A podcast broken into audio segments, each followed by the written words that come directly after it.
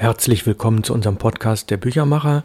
Mein Name ist Ralf Plenz, ich bin der Autor und Sprecher und ich bin mal wieder nicht allein im Studio. Unser virtuelles Podcast-Studio hat wieder einen Gast. Wir haben ein Thema heute, das Buch Bloggen. Wie geht das mit der Vernetzung? Was haben die digitalen Kanäle für uns mittlerweile an Bedeutung, für uns, die wir im Verlagsbereich arbeiten? Wir werfen einen zweiten Blick auf die Perlen, denn wir sprachen mit Stefanie, die ihr Blog seit bereits über zehn Jahren betreibt. Wir sprachen mit ihr über den Literaturbetrieb und in Ergänzung zu unserer Folge 98, als sie schon einmal für ein Interview zur Verfügung gestanden hat, betrachtet sie insgesamt drei Bände aus unserer Buchreihe Perlen der Literatur jetzt genauer. Dabei hat sie auch ein richtiges Lieblingsbuch entdeckt, doch dazu später mehr. Diese Folge ist etwas kürzer, aber sie hat einen Tiefgang. Berührt sie doch für alle Autoren und Buchhändler die wichtige Frage, wie kommt die Buchempfehlung zum Leser?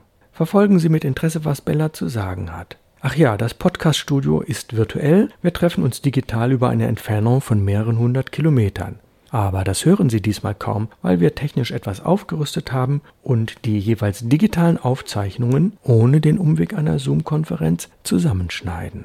Ach ja, natürlich haben Stefanie und ich uns vorher und nachher auch per Zoom unterhalten. Es war für beide Seiten wieder unterhaltsam und lehrreich. Wir hatten Spaß an dem Gespräch. Stefanie, bitte stell dich als bloggende Leserin vor. Warum opferst du so viel deiner Freizeit? Was sind für dich die Vorteile? Hallo Ralf, vielen Dank für deine erneute Einladung in deinen Podcast. Ähm, ich stelle mich gerne noch mal kurz vor. Mein Name ist Stefanie und ich betreibe seit 2009 den Literaturblog Bellas Wonder World.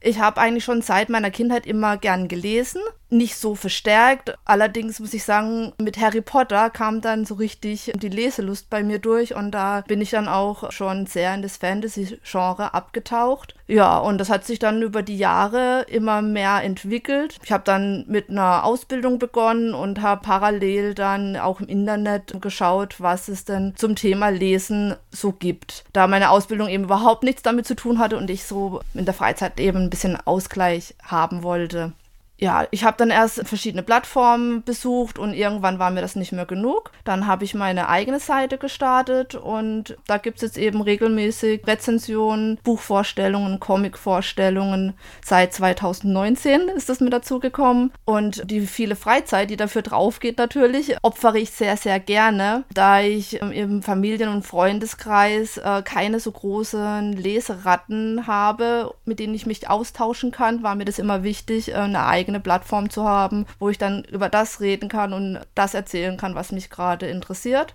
Und besonders toll ist natürlich auch, dass man als Bloggerin einen ganz besonderen Austausch dann mit Autoren haben kann oder Verlagen haben kann, ähm, die man jetzt so als normale Leserin nicht bekommt.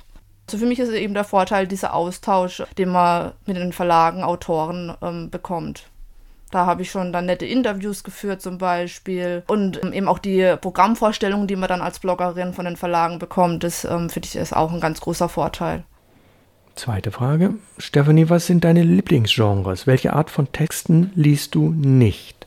Wie ähm, gerade schon angedeutet, lese ich äh, schon verstärkt Fantasy, aber ein äh, so richtiges Lieblingsgenre habe ich dann doch nicht, da ich sehr breit gefächert äh, lese, gerne auch mal ein Krimi oder ein Gesellschaftsroman und natürlich auch mal ein Klassiker ähm, findet sich da so gut wie alles bei mir. Sachbücher und Biografien lese ich eher selten, aber es kommt auch ab und zu vor, dass ähm, sich sowas in meinen Lesestapel einschleicht, wenn mich ein Thema besonders interessiert. Ja, mir geht das auch so einer Spur folgen. Das habe ich in meinem Leseleben auch oft gemacht. Ob das nun bei Umberto Eco so ist, als ich von der fiktiven mittelalterlichen Klosterbibliothek im Roman Der Name der Rose hin zu Aristoteles kam und zu anderen mehr. Meine Frage, forderst du Bücher bei Verlagen gezielt als Bloggerin gratis an oder kommen Verlage unaufgefordert auf dich zu? Das ist ganz gemischt. Ich informiere mich schon sehr stark selbst dann über die Programme von den Verlagen. Dann kann es sein, dass ich Bücher anfrage. Aber ich bekomme auch regelmäßig äh, direkt Anfragen von Verlagen Autoren oder auch ab und zu mal von Agenturen, die Bücher betreuen, ob ich äh, das nicht auf meiner Seite vorstellen könnte. Wenn sich eben ein Thema bei mir so festgesetzt hat, dass ich da noch viel, viel mehr drüber lesen möchte, dann kaufe ich natürlich auch sehr gern noch selbst dazu was ein. Nächste Frage. Welche Art von Büchern kaufst du dann doch lieber in einer Buchhandlung? Ja, vor allen Dingen Schmuckausgaben oder illustrierte Ausgaben, die schaue ich mir vorher sehr gerne an und da gehe ich dann lieber in eine Buchhandlung und lasse mich da auch mal so ein bisschen treiben, kaufe dann ein, was mir ja, da sind dann die Buchhandlungen also eher für die teuren und aufwendigen Ausgaben für dich gut, die du vor dem Kauf in Augenschein nimmst. Mir geht es da ganz ähnlich. Ja, das stimmt. Nun zu den Perlen der Literatur. Das Buch Proserpina von Elisabeth Langesser ist sehr sprachgewaltig. Welchem Genre würdest du das zuordnen? Was gefiel dir am Inhalt? Was kritisierst du am Schreibstil und am Inhalt? Und ist das eigentlich das Buch heute für jüngere Leser interessant? Sprachgewaltig ist bei ähm, dem Buch wirklich das richtige Wort. Mich hat es ehrlich gesagt etwas erschlagen am Anfang, da es so ungewohnt für mich war, ähm, wie die Elisabeth Langesser erzählt. Es hatte so was Altes an sich, Antiquiertes und da kam eben der Flow, der Leseflow nicht so richtig zustande für mich.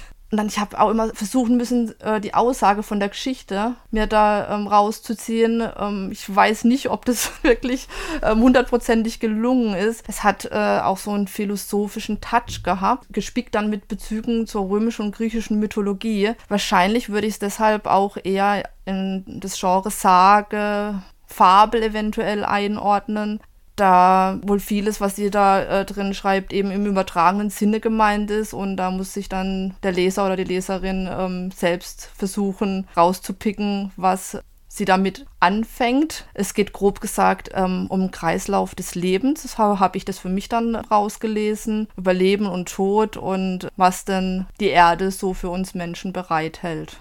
Für jüngere Leserinnen und Leser könnte ich mir vorstellen, dass es schwierig ist, da einen Bezug dazu zu entwickeln.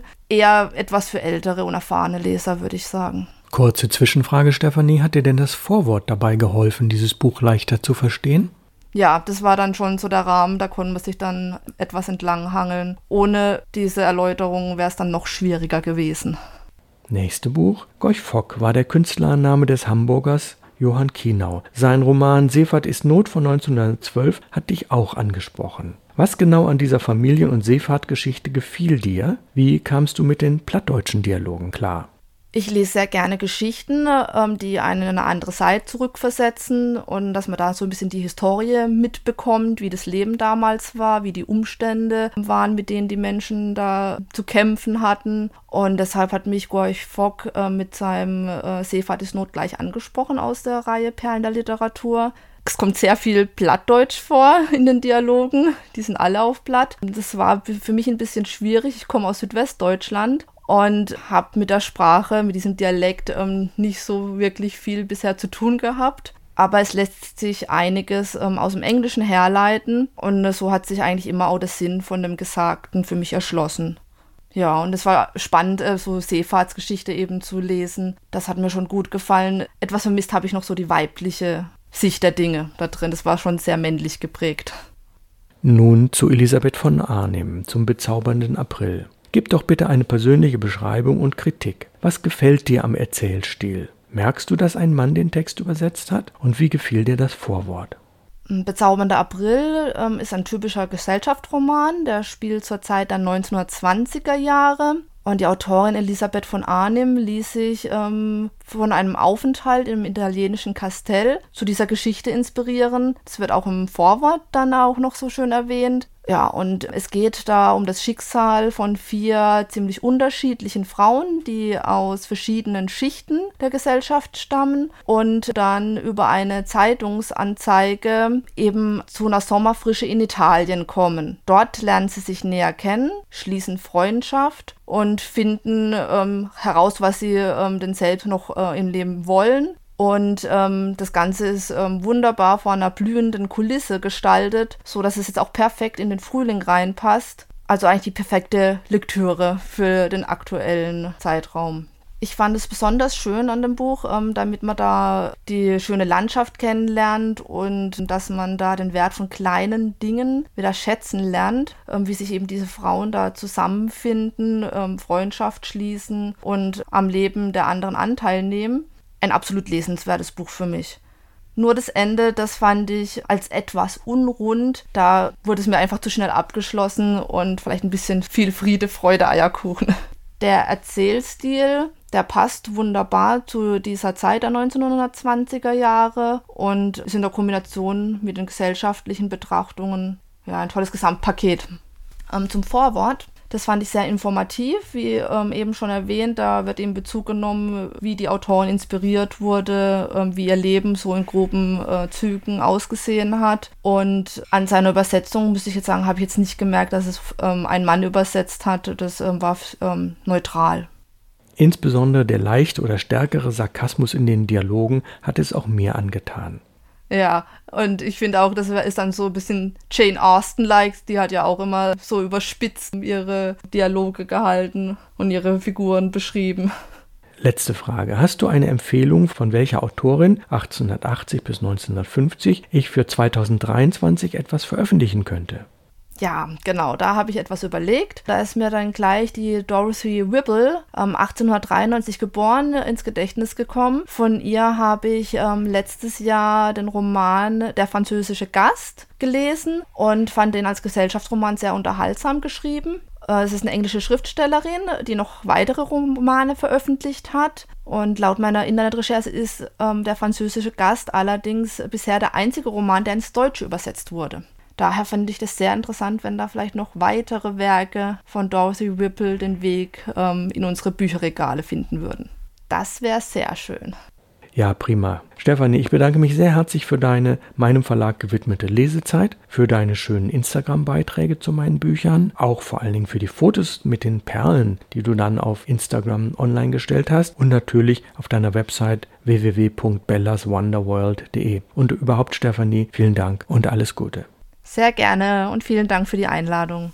Die Buchbranche ist groß und sie hat sich durch die digitalen Kanäle verlagert. Wo früher Zeitungen mit ihren Rezensionen wichtig waren, siehe Folge 122 mit David Eisermann das Interview, hat es sich zu Websites, in Portale, in Blogs und in die sozialen Medien hin verlagert. Und dennoch, das persönliche Gespräch ist immer sehr wichtig. Hier gilt es für einen Verlag, Kontakte zu knüpfen und zu pflegen. Ja, helfen auch Sie uns dabei, diesen Weg weiterhin erfolgreich zu beschreiten. Verlinken und vernetzen Sie sich gerne mit uns über Facebook und Instagram und teilen unsere Meldungen. Ach ja, die heißen ja neudeutsch mittlerweile Tweets oder Story oder wie auch immer. Mein Name dort bei den beiden sozialen Medien lautet übrigens Perlenbibliothek.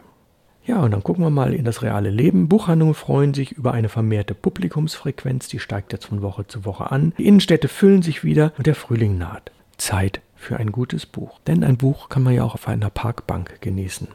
In den nächsten Folgen beschäftigen wir uns weiter mit dem Verlagsbereich, aber auch die Sichtweise der Autoren, der Übersetzer oder der Kreativen sollen nicht zu kurz kommen. Es gibt also später auch wieder weitere Interviews. Diese Mischung wollen wir auch in diesem und nächsten Jahr beibehalten, denn die zunehmend steigenden Zugriffs- und Abonnentenzahlen unseres Podcasts der Büchermacher sprechen eine deutliche Sprache. Der von uns für die Buchreihe Perlen der Literatur gewählte Weg kommt wirklich gut an. Vielen Dank fürs Zuhören und fürs Empfehlen. Für heute machen wir Schluss, eine etwas kürzere Folge. Nächste Woche kommt dann die Folge 124 des Büchermachers mit der Rubrik Wie Verlage Bücher machen Teil 62. Und mein Name ist Ralf Plenz aus Hamburg, Ihr Büchermacher. Kommen Sie gut durch die Woche. Auf Wiederhören.